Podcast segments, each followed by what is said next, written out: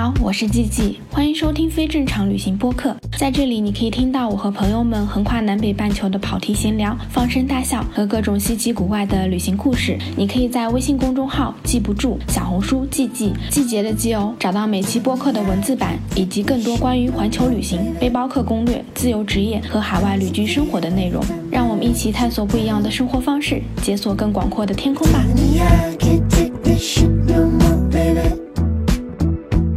大家好，我是 G G，我是 Diane，欢迎收听非正常旅行电台。这是一档横跨南北半球的旅行播客，带你用声音环游世界。今天这期播客呢，是我们的两周年特辑，两年了，就真的是超级快。我从来没有想过我们这个播客会做两年，一眨眼就过了。对的，对的，而且这两年真的也是过得超级快。我们那个时候是。二零年的时候嘛，二零年的时候你还在阿根廷，然后我还在加拿大。那个七月份的时候，我们决定说要录个播客。然后你是在那个加拿大的大山里。对对。然后现在你看，我们俩就是，我现在回了国内，然后你都已经跑到墨西哥去了。你跑的比较远哦，其实我我也不近，其实阿根廷离墨西哥也蛮远的。是，真的就是播客，我们都已经录了八十几期了，真的是超级快的。你想，我们刚开始做播客的时候，嗯，啊，二零年的七月份，那个时候我说啊要录播客，然后我们就录了一下。你现在回忆一下，咱们俩刚开始做播客的时候，其实好像也什么都没有想过，对吧？就是对，真的是闲的没事做，又没有人讲话。那个时候，我我还记得你刚开始说的时候，你就一直都在草原上，然后只有马这些。对的。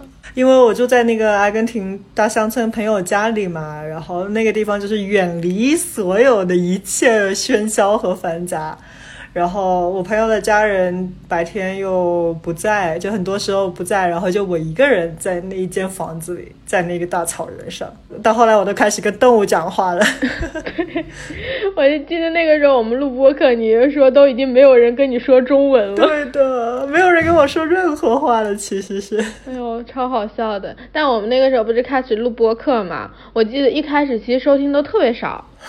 对的，好像都是亲友团在收听。我爸有很多粉丝，我就记得我每次分享给我爸妈，然后我我爸就在他的朋友圈分享，然后可以收到很多很多的个赞。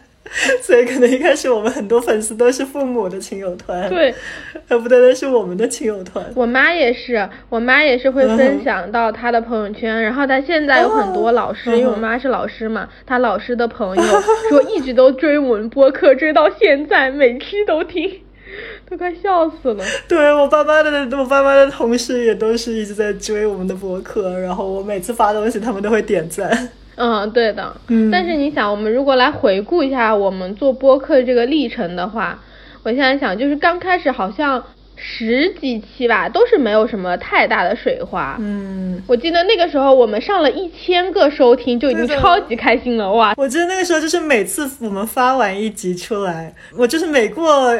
一两个小时，我都会去看看那个 收听量有没有上升。我也是，然后我记得是 可能十几还是二十期之后，突然之间，那个时候我们就有被那个小宇宙还是西马的就首页有上推广，然后那个时候才开始有人关注。你想，那个我们都已经做了好几个月了。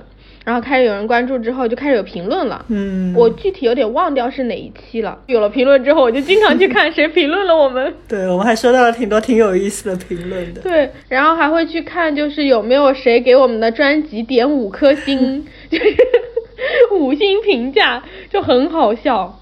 但是我我自己想，就是我们在国外，你在阿根廷，我在加拿大的时候，那个时候真的是好像也没有什么真正在意说多少流量，只是说，对，哦，你看到有人听，然后你就会很开心。至于这个流量对我们来说到底有什么影响，或者说有什么改变，其实我是完全没有感觉的，只是。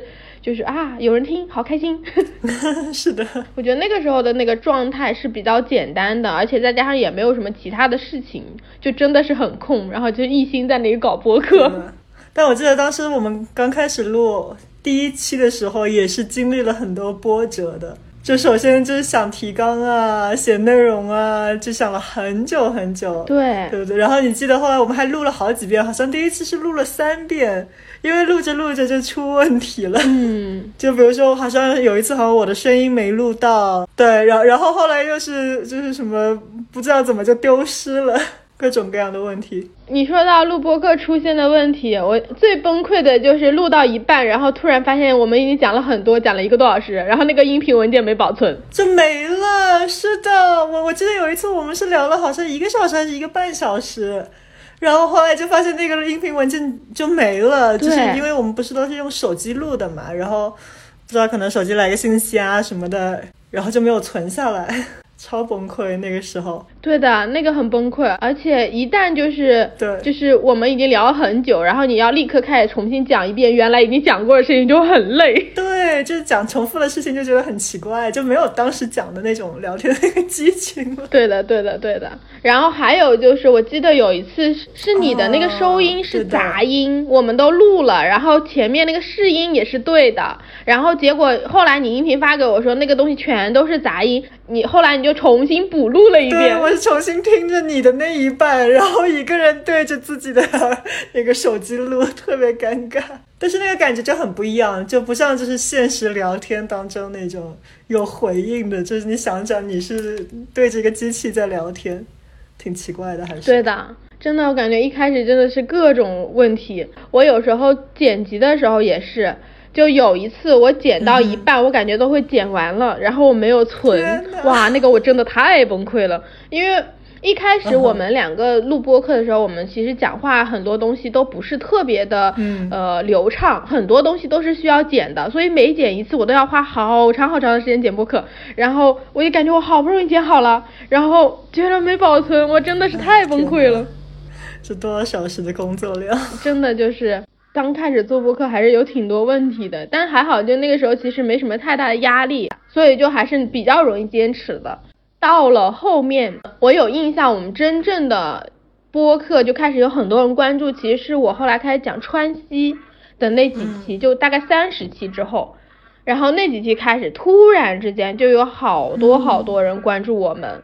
就包括我的公众号也有好多人关注，然后我一下说哇塞，怎么这么多人收听？因为就单独是那个川西那一期就有六十几万的收听了，嗯，就是色达天葬的那一期。对对对，后面就感觉慢慢的每一期都好起来，然后也比较有经验了。就是我们在录制的时候啊，然后在做大纲的时候，我感觉都简单了很多，嗯，就慢慢的就一步一步就做起来了。对，但我觉得中间有很长的一段时间，其实是呃我回国之后。我开始工作啊，然后开始到处跑之后，我们其实停更了很长一段时间。对，因为你刚回国的时候，其实我我我在这里也有开始一份工作，然后各种事情，阿根廷搬到墨西哥，然后各种各样的。对，我记得那个大概应该是个去年的四五月份吧，反正就那个时候是断断续续，可能一个月只能更一期，因为那个时候我就是开始很忙，然后没有办法有时间静下来剪辑播客了。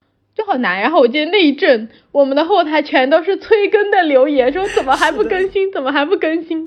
然后再往后，其实就是，呃，我大概到去年，我想想，去年的八九月份了吧，那个时候我才觉得啊，又要重新认真的把播客做起来，然后我就比较认真的开始又恢复了更新，然后提前录了很多期，对，开始慢慢的又回到正常的轨道去。但那个时候我其实也是。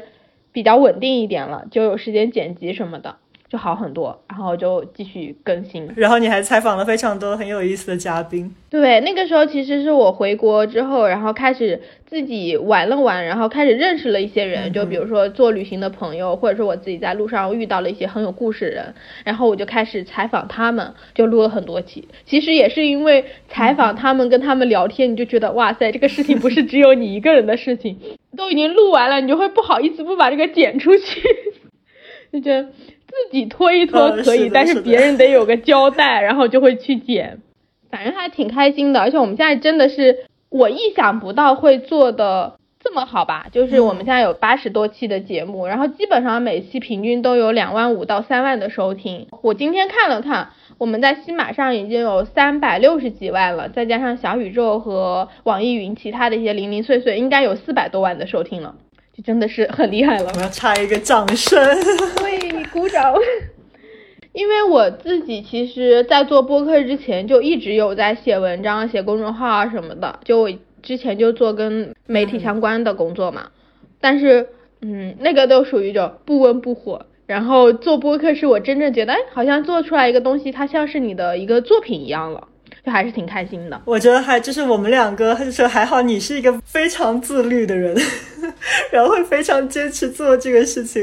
因为我是很喜欢聊，但是我真的是我做很多事情就两天打鱼三天晒网。但我觉得我其实也不是。那么会坚持，那可能比你好一点。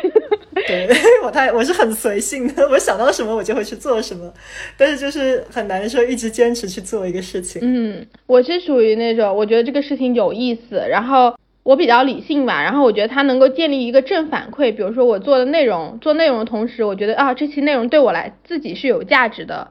比如说我跟你聊天，我们俩谈到一些比较深的东西啊，或者谈到一些我从来没去过的地方，或者说我跟其他嘉宾聊到一些可能更深入的东西的时候，我会觉得那个内容本身对我有价值，然后再加上又有很多人的反馈，比如说大家在底下评论，然后有人告诉我们说啊，他们听完这个之后可能会受到一些触动之类的，所以这个东西对我也很重要，然后就感觉哎，好像有一个正反馈的体系，我就会比较坚持做下去，就很有动力，对。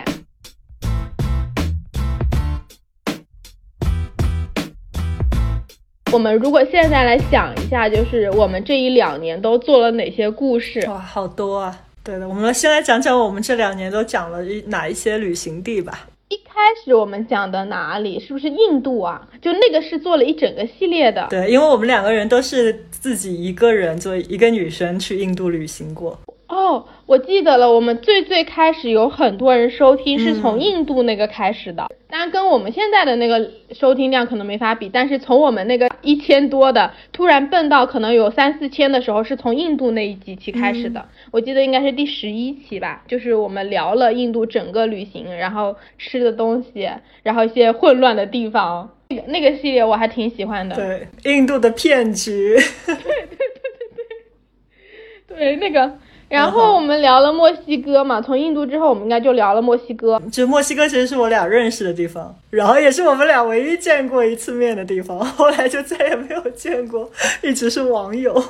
对，我们现在就视频，也不知道什么时候能见上。不知道，明年后年没准。我有预感，可能我们下一次见面还在墨西哥。随缘吧，这个真的难说，也很难说。对，随缘吧。然后我记得墨西哥那个系列也聊了挺多东西的，就是你自己你的墨西哥旅行，然后还有我自己去看什么火烈鸟的，就是也也蛮有意思的那一期。对，因为墨西哥我们两个都去了很多不同的地方。然后哦，旅行地肯定是不得不提，我们俩开始你就从阿根廷开始的，阿根廷也聊了，然后古巴。对，那个时候我们聊古巴的时候，还是周杰伦出那个 Mojito 的时候。我们古巴好像挺早的时候聊的，对吧？对，那就说明周杰伦已经很久没出新歌了，他现在刚出了那个 伟大的作品。对，我还有印象。然后就是讲吃龙虾，我记得那个期底下好多人评论说那个龙虾很好吃，然后想要吃龙虾。我现在都好想念那个龙虾。对，然后我们聊了很多国内的地方。哦，对，我想起来，国内回去的第一期，我们俩聊的是重庆，讲了很多重庆好吃的。因为那个时候我正好在。其实我也是因为你才更多的了解了重庆，就有很多好玩的地方，还有什么网红打卡的地方。因为我也从来没有去过重庆。我也是这一趟回来，就是对国内很多地方就是了解更深刻。因为我之前的旅行都已经是你看一四一三年的时候，就很多那些记忆都很淡了，然后。虽然我去了国内很多地方，但是其实改变的太快了。国内又不是像那种北美这些，就十年一点都不变。国内是一年就变了好多。然后我去年回来的时候，我感觉我真的是去了很多地方都很新，然后有很多改变的地方，不一样的地方。哦，然后我觉得国内还有一个要提的就是，其实我后来不是去了阿里嘛，阿里的那一个系列，我也是录了很多去徒步啊、转山的，挺有意思的，还是对。然后最最重要的是，我回国内录了一期，是我第一次线下跟人家聊天，就是呃关郑重的那一期，应该是四十三期、四十四期吧，聊了去阿里大环线，他们就是自驾，然后还跑到无人区里面没有开出来的那一期，那一期是被小宇宙推广了的，所以我印象超级深，也是我自己第一次就是录线下的播客，嗯哼，就还蛮特别的。然后之后还聊了，对川西我们聊过，然后西藏也聊了。就你还记得我们西藏聊的是搭车去西藏？我们是不是在对聊旅行方式的那期聊的搭车去西藏？对，我反正也聊的挺多的，就聊了一些荷兰啊、越南啊，嗯，然后中东，反正就是 很多国家，加勒比海，然后澳洲，特别多的地方。然后我回归了一下，对你中间就回归了一下。聊了那个阿根廷，阿根廷去爬山的那那个已经那个好久以前了。对，巴塔哥尼亚那个浪漫爱情故事是吗？在巴塔哥尼亚的，对对对对对对对。然后后来我二月份，对我今年二月份又去了一下伯利兹，然后我们也聊了一下伯利兹。是那个中美洲的一个很小的那个国家。嗯，那期我是真的有疯狂被种草。你说到那个潜水和浮潜，我到现在就觉得哇塞，好想去。对，因为其实很多的人都没有听过伯利兹这个国家，但是真的还是蛮好玩的。对，然后就是我们最近聊的秘鲁，我之前还聊了一期非洲的，就还是去了好多地方。我们是真的聊天就已经去了好多。对，但其实我们还有很多去过的地方都没有聊。对。或者说，我们有一些不是以旅行目的地为聊天主题的，而是一些可能故事啊、美食啊、美酒啊那些。因为你想，我们还聊了格鲁吉亚的葡萄酒，聊了西班牙的，对吧？就那些其实不算是我们以旅行地为聊的。但我发现我们没有聊欧洲的那个很少，欧洲聊的比较少。对，其实我欧洲去过很多国家，但是我觉得大部分国家都是走马观花的。不过，哎，我可以以后可以聊聊那个法国和西班牙。嗯，对的，哎，这些可以聊上。然后我们的拉美系列可以继续聊。之后有机会可以我再来聊一下跟加拿大还有美国的，因为我在加拿大和美国还是去了很多这种国家公园的，这两个可以连在一起聊，可以跟大家聊一聊，版图扩展一点。要是没有疫情，应该可以去更多的地方，就可能不会在这里，可能我就已经在东南亚了。因为疫情的太多人都不能去想去的地方了。嗯，对的。那我们来想一下，除了旅行地之外，我们又聊过哪些旅行的故事？因为还有很多是主题性的嘛。我记得最开始我们聊的故事是艳遇，是不是？我我感觉好像我们聊过好几期艳遇，有一期是专门讲艳遇的，对。第三期可能是，应该是第三期。我们聊过我们最惨痛的旅行经历。嗯，对对对。啊，然后还还讲过，就是我们旅行当中认识的一些有趣的人。啊，那个我印象很深的是你讲了那个。背着袋鼠皮的那个人，我记得我还讲过一个，就是他加入了一个团队，然后这个团队就专门捡垃圾，然后去用捡来的垃圾去做美食，然后去服务别人。那个我印象也很深。对，然后我们又聊我们当时就是所在的地方的疫情，因为当时你不是在加拿大嘛，我在阿根廷嘛，然后阿根廷的那个疫情还是蛮严重的，然后那个国家对疫情的管控嘛，一会儿嘛特别严，一会儿嘛又纯放。哦，对我我有记得，你那时候说你在那个呃骑马，然后去医院，然后都要各种检测。对，从马上摔下来了，不让我去医院，因为不让上路嘛。那个时候，还有就是你那个飞机一直被取消，一直被取消，也是因为疫情，取消了四五次，才从阿根廷来到墨西哥。对，这个我印象也很深。我还去过警察局呢，在阿根廷疫情刚开始的时候，就是因为那我在一个很小很小很小的城市，然后那个城市的人也没有怎么见过外国人，然后尤其他们看到哎亚洲人，就就有个老太太报警了，你记不记得？然后我还差我还去警察局待了一个下午，被关在一个小黑屋里面，然后然后那边就是当时来了很多很多那个救护车、警车，然后给我们一堆人测我们的血压和体温，测了很多。很多次测了四五次，然后我们一切正常，但是他们又说啊，你们一切正常，我们但我们又不知道你们有没有新冠，但他们又没有可以测新冠的试剂啊、仪器啊，什么都没有。那个时候，所以这些警察也不知道拿我们该怎么办，所以那个警察，我记得还在医院外面，就是给所有其他城市的警察去打电话说，哎，我们该拿这些人怎么办？对，好像真的有很多疫情相关的，因为我后来还聊了一期，我从国外回来，然后做核酸检测花了三千块钱，然后甚至我印象好深，我们中间有几期播客，我是在隔离酒店剪辑和录制的。嗯，对的，你当时还被隔离了蛮久的。对啊，那个时候是十四加七，就上海隔离了三天，然后转到浙江十一天，然后回家再七天，就还是真的蛮久的。哦，我觉得其实有很多印象很深刻的是，我们聊了二零年的那个年终总结和二一年的年终总结，其实那里面也讲了很多东西。我记得有一期我们讲了很多，我们许了很多愿望，然后过了一年，那些愿望还是没有实现。对对对对对，是一个都没有实现。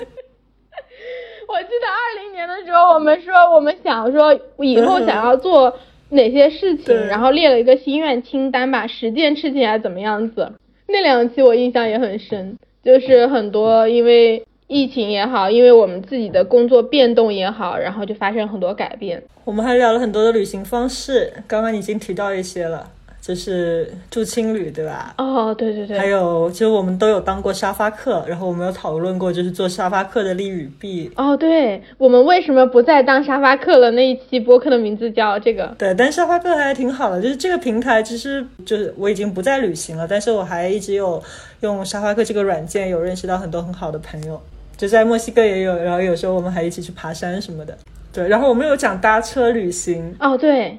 搭车旅行有讲，对，因为我们旅行的时候都很穷，所以我们尝试了各种很省钱的旅行方式。是搭车的，我讲了，我讲了搭车去滇藏线的。我记得你讲了拜塔科尼亚的时候，你搭了一小段的车。对对对，我还有从阿根廷搭车到智利呢，还有搭到那种超大的卡车。哎，我怎么没有听过阿根廷到智利这一段？我没讲过吗？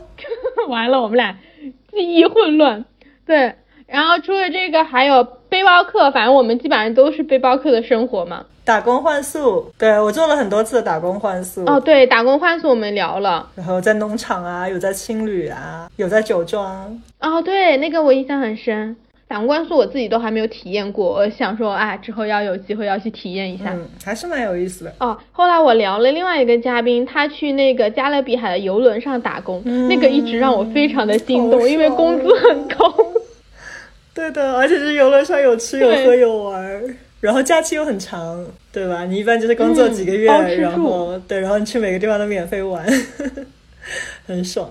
是，然后后来还聊了澳洲的打工换宿，就那个其实也是很多人想要去的。如果大家三十岁之前可以去，哎，我没机会了，已经。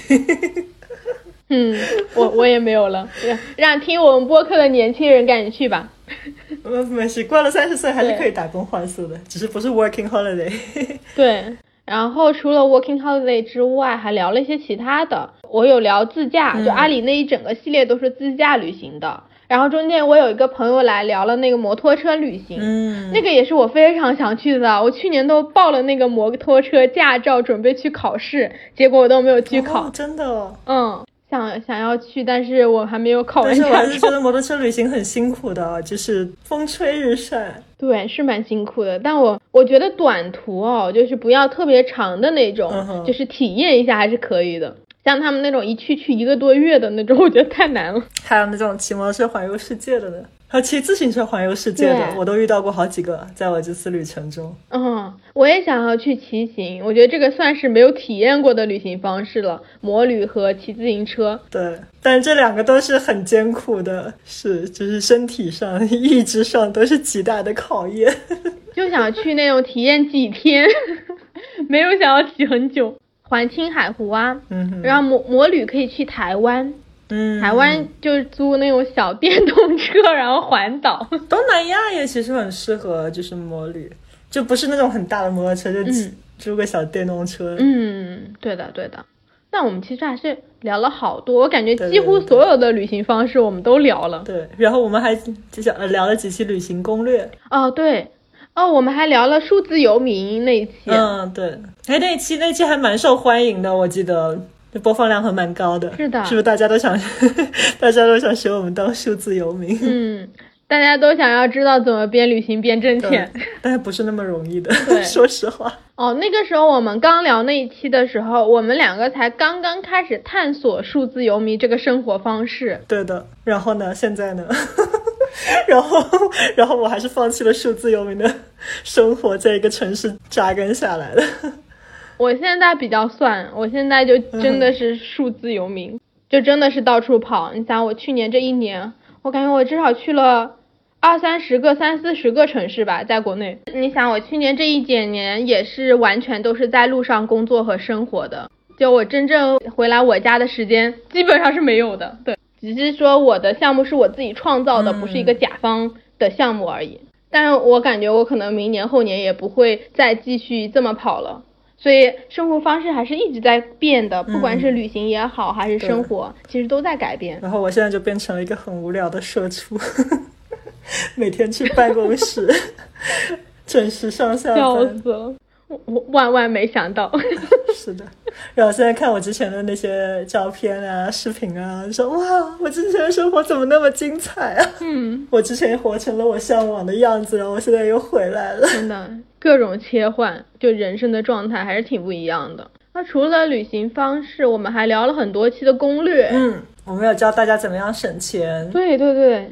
省钱那一期，我印象有很深的是，我们还讲了怎么去用很少的钱去吃米其林餐厅。我记得你讲了，就一些省钱的方式。我们好像还按照那个住宿啊，然后怎么订机票啊，然后怎么可以便宜的吃吃喝喝。对的。吃喝其实我们讲了好几种，我们有讲过那个，就是刚刚也提到，就是全世界我们喝过的酒。对。然后吃的话，我们有讲过各种，就是街边美食啊，然后一直到当地餐厅啊，到米其林餐厅啊。嗯，我感觉吃喝是我们几乎做每一个旅行地系列都没有少掉的，像印度吃的，然后像之前去墨西哥吃的，好像每一期我们都会讲。然后还去重庆什么的，对。然后我后来去成都，我也讲了，就是关于吃的，啊，从来没有少过。我们俩两个两个吃货做旅行播客，肯定是少不了吃的。然后还聊了旅行中交友，怎么去跟大家打交道，然后怎么去交朋友，就是保就聊天。对，什么该聊，什么不该聊。因为我们讲过一期，就是最讨厌的那些问题。对你为什么总是一个人出去旅行？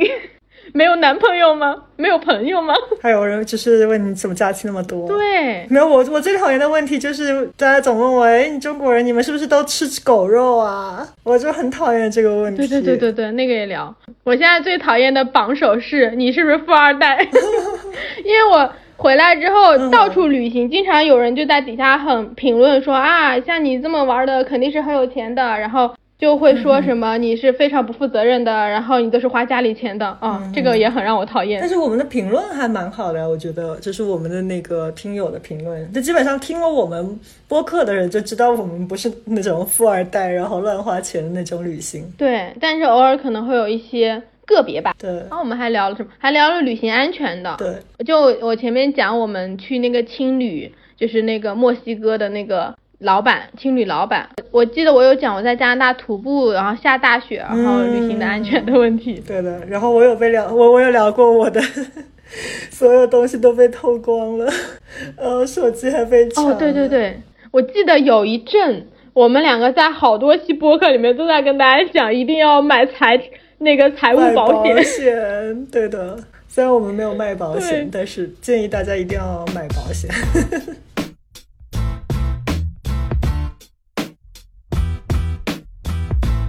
哇，我们真的，你现在一想，我们两个真的是聊了好多好多东西啊！真的，就我们其实真的是聊了很多很多地方。然后我自己会觉得，在这一两年我们做播客的过程中，就是很多听友给我们的评论，其实也是非常的精彩，而且是对我们来说都是很大的一个支持。对的。所以也想要来聊一聊听友的评论，因为前面也提到了。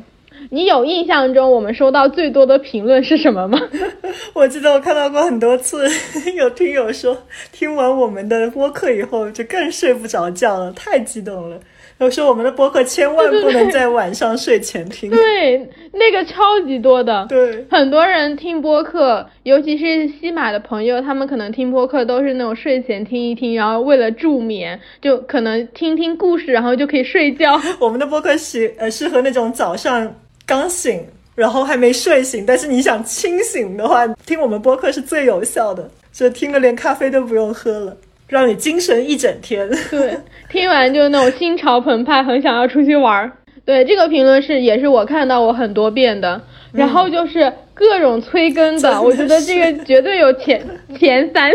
然后催更会有催更到我们各种平台，就不光在喜马拉雅或者小宇宙，就是播客的平台。然后有有在就是包括我的小红书啊、公众号啊，然后还有我们的那个微博，那各个地方都说，哎，怎么还不更新？怎么还不更新？对的，对的，我也是。没有更新的那一阵，就基本上每天都有人来催更，就觉得也很好笑。对对对。但是我想说，就多亏大家催更。是的。如果没有催更，我可能就中间拖着拖着就不更新了。其实看到大家催更，我也觉得很暖心，就是啊，原来还有人惦记着我。嗯，对。尤其比如说有很长时间，就是就是我都没有录嘛，然后就看到很多评论，就说哎，达人去哪了？对啊。达人什么时候回来？然后就觉得让我就好感动啊。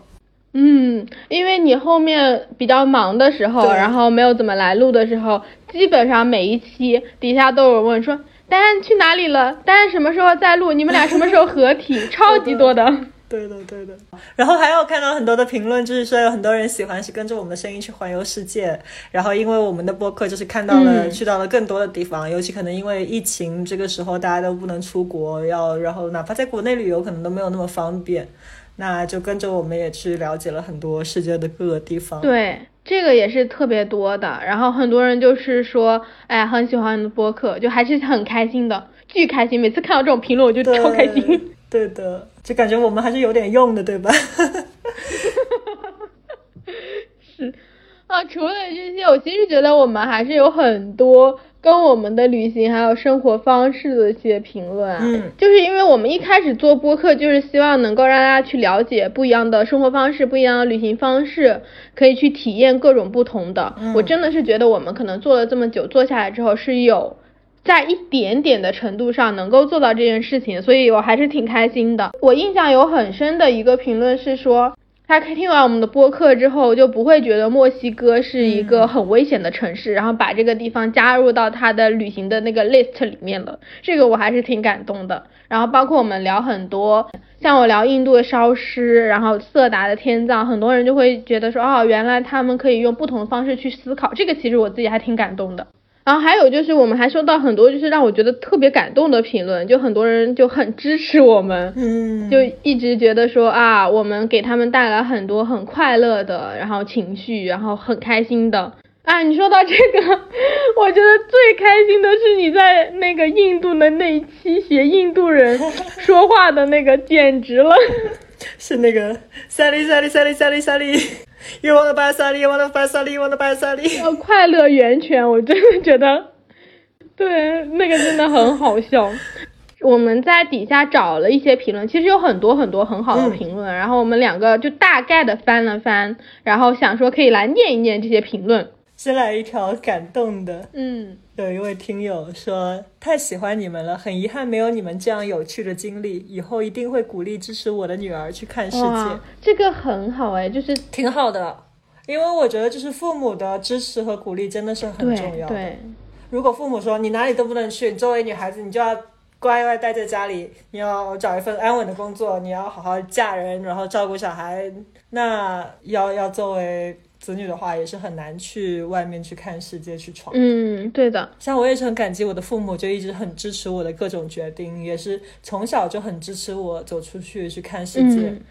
对，而且不只是他一个人留言，我记得有一期，我现在不太记得就具体讲什么，我就记得是有一个妈妈，她说她要把我们这个播客然后推给她的女儿听，她都是一直跟她女儿一起在听我们的播客，就每次听到这个我都会觉得很感动。嗯，然后。我来念一条，嗯，你来。印度的那下面就有超级多很好笑的评论。你刚刚我们就讲印度小贩的那个，有一个听友那就说笑死我了，真奇葩的印度，模仿印度小贩的那段听了三遍，笑死了。看来我们模仿能力还是可以的。嗯，对我我真的觉得你的语言天赋超级好的，再多模仿一下。也是在那一期底下哦，然后有一个听友叫刑天八八零八，他说我听喜马拉雅是用来催眠的，但是你们的节目听了根本睡不着，越想越兴奋，好气人啊！也是印度那一期底下的留言，超好笑的。所以说建议大家早上听，或者下午打瞌睡的时候听，帮你省去星巴克的费用。这个广告语打在公屏。有一位听友分享说，讲得很好，与其他朋友分享的旅行方法理念不一样，很不同，很惊讶，很奇葩，也很有趣。虽然我是快七十岁的老年人，但还是很有吸引力，可以用耳朵跟着你们去旅行，吸取经验，警惕会发生各种事件。很好，谢谢，继续加油。我们真的有很多爷爷粉、长辈粉。对对对，其实也蛮开心的，就是。虽然一开始我我我觉得我们录播客的目的其实是针对跟我们年龄层差不多的呃朋友，但是到最后我们还是有了这么多的听众，然后各个年龄段的、各个背景的，我们也很开心。对的，我有在西马收到过很多的评论，都是他们会说啊，他们年纪已经很大了，是爷爷奶奶了，但是跟着我们的脚步就可以去很多地方，就这种也是让我觉得很感触的。嗯，到时候我们在七十岁的时候也都可以。继续旅行，对，继续对世界保持有好奇心。然后哦，你说到这，我觉得有最好笑的是一个，因为有很多是爷爷奶奶辈的嘛。然后因为我们我都叫你 Dan，然后没有中文名。然后每次他们在底下的翻译都是你你的名字，现在已经有几十种不同的翻译了，戴恩，然后戴安，然后就是各种版本，超好笑的。但我每次看，我觉得也这么可爱。挺好，谢谢大家给我那么多名字。然后，啊，我有看到一个评论叫喵三四，他说加油，你们是旅行专栏里面我最喜欢的女生节目了，有趣不做作，而且用心做内容，希望你们节目一直做下去，你们越来越好，也希望疫情快快过去。哦，谢谢喵，谢谢，对的，谢谢你的喜欢。然后翘脚鸭子说：“喜欢这种欢快的语言节奏，每听一期便感染着你们对生活充满热情的情绪，对旅途细节的激情四溢，着实带人享受。”啊，这个写的也好好，我发现听友都很能写。对的，对。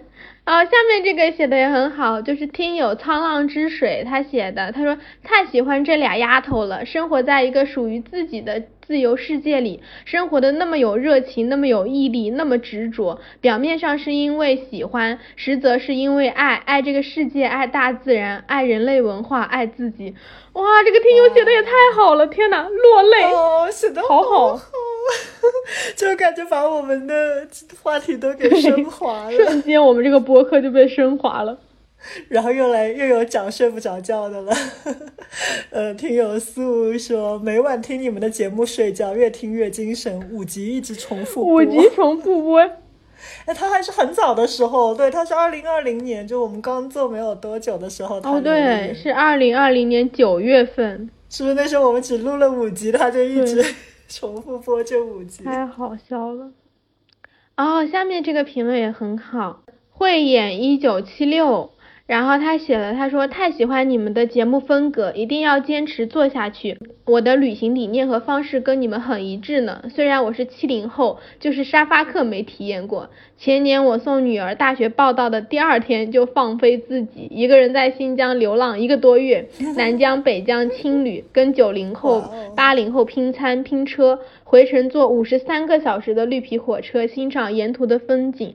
哇，这个写的真的太好了！就他自己还能够去那么多地方旅行，我都觉得有激励到我们。对的，我觉得他也很厉害。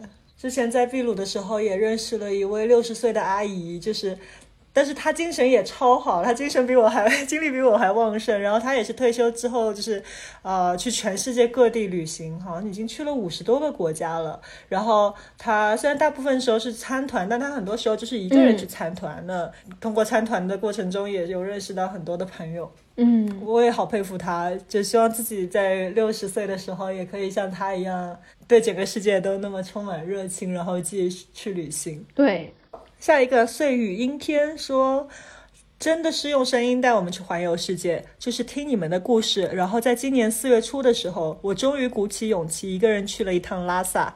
虽然旅程潦潦草草，没有深度游玩，但是过程和勇气很难忘。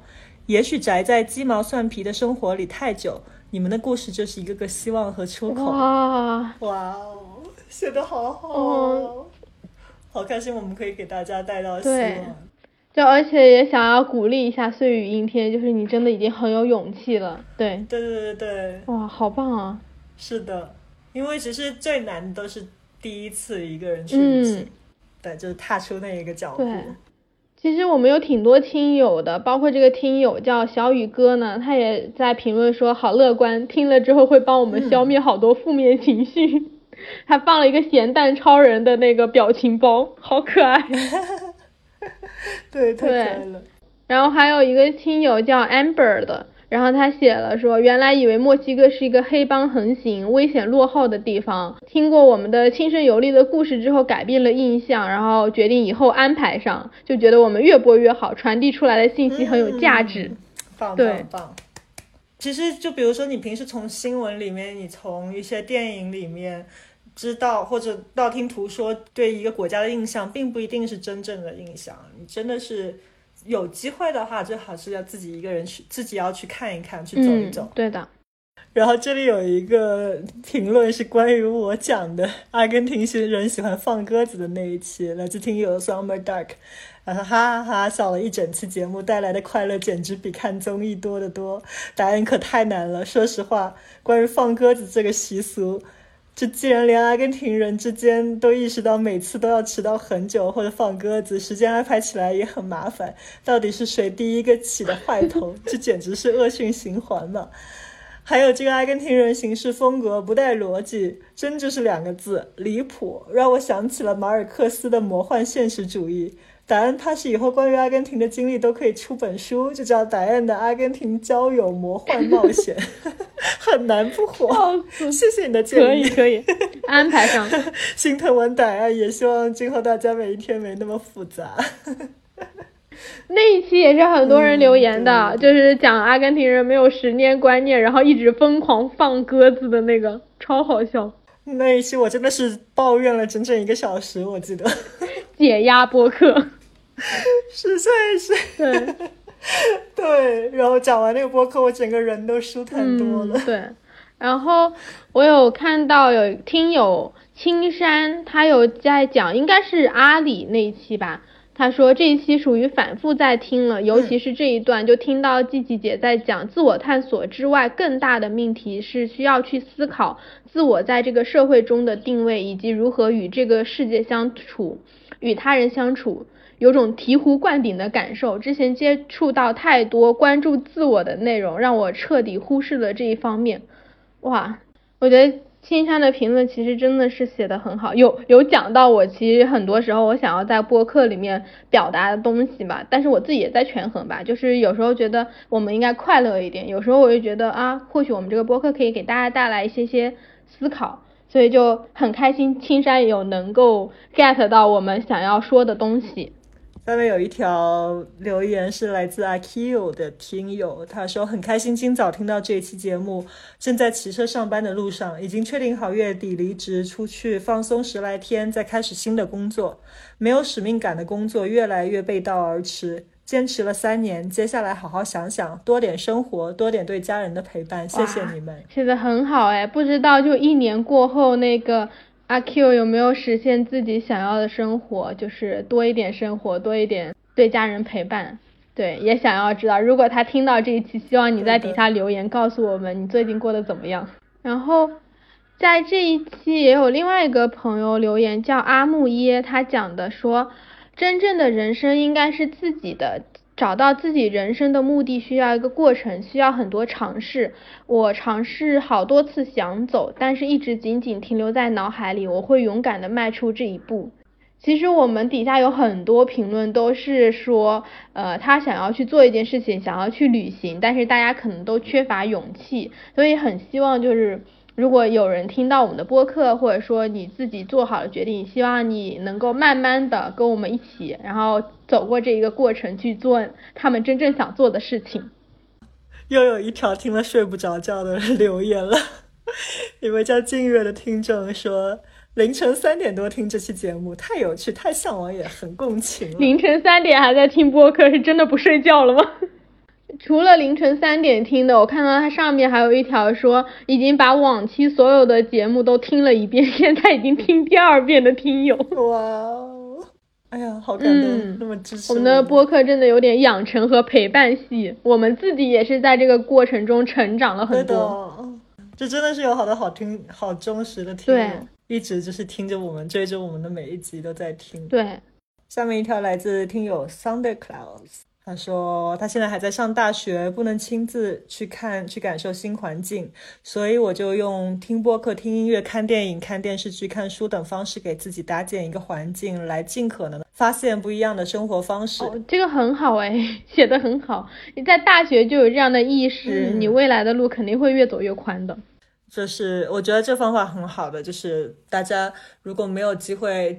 亲自走出去看看的话，就是尽可能的去用你可以用得到的方式，然后去多了解不同的生活，多了解不同的世界，然后打开自己的眼界。对的。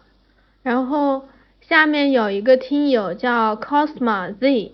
他说：“虽然二零二二年一月才听到二零二一年十一月的这一期，但是想说季季和答案真的给了我很多新的视野、新的想法。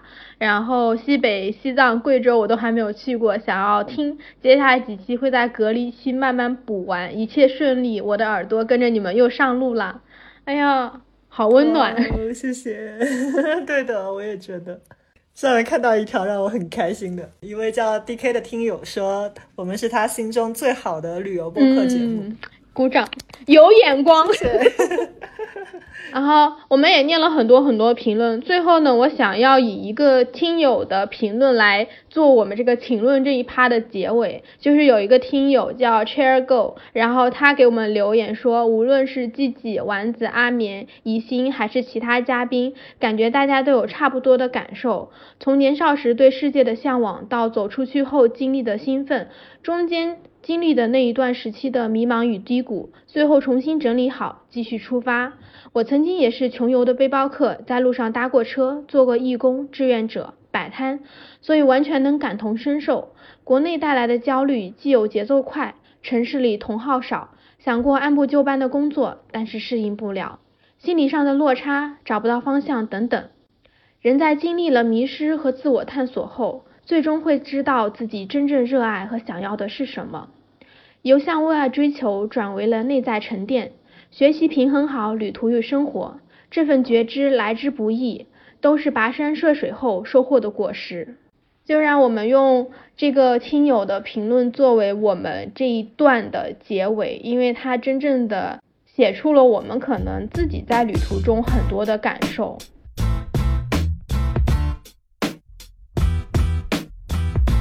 在今天我们这个两周年播客的结尾呢，我们其实也很想要来做一件事情，就是很多人都在播客底下留言说，呃，我们的播客给他们带来很多力量、很多勇气、很多温暖和感动。嗯，然后我和大家就想说，我们干脆做一个播客的许愿池，希望大家可以在这一期播客底下留下你们自己的愿望。两年之后，因为我们是两周年播客嘛，所以两年之后我们还会再来录一期播客，去看一看当初我们许下的愿望有没有实现。实现不了也没有关系，至少你还记得你当时许下的愿望就已经很重要了。可以按照这个格式，两年之后我会在哪里做着什么，成为一个怎样的人，写下你的答案。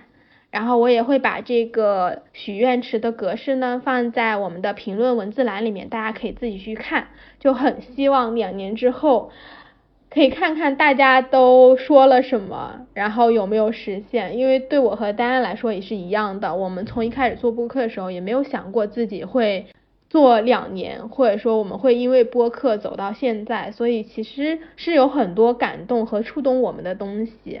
而且我们两个其实也不知道我们两年之后会在哪里，真的不知道。对，播客不只是说。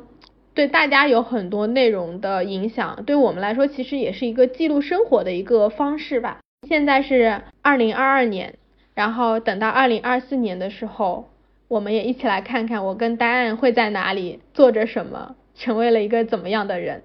那这就是我们这期的播客了。感谢我们所有的听友一直以来的支持，然后我们会一直的把播客快乐的做下去。那我们下周六的时候继续闲聊全世界，拜拜。拜拜。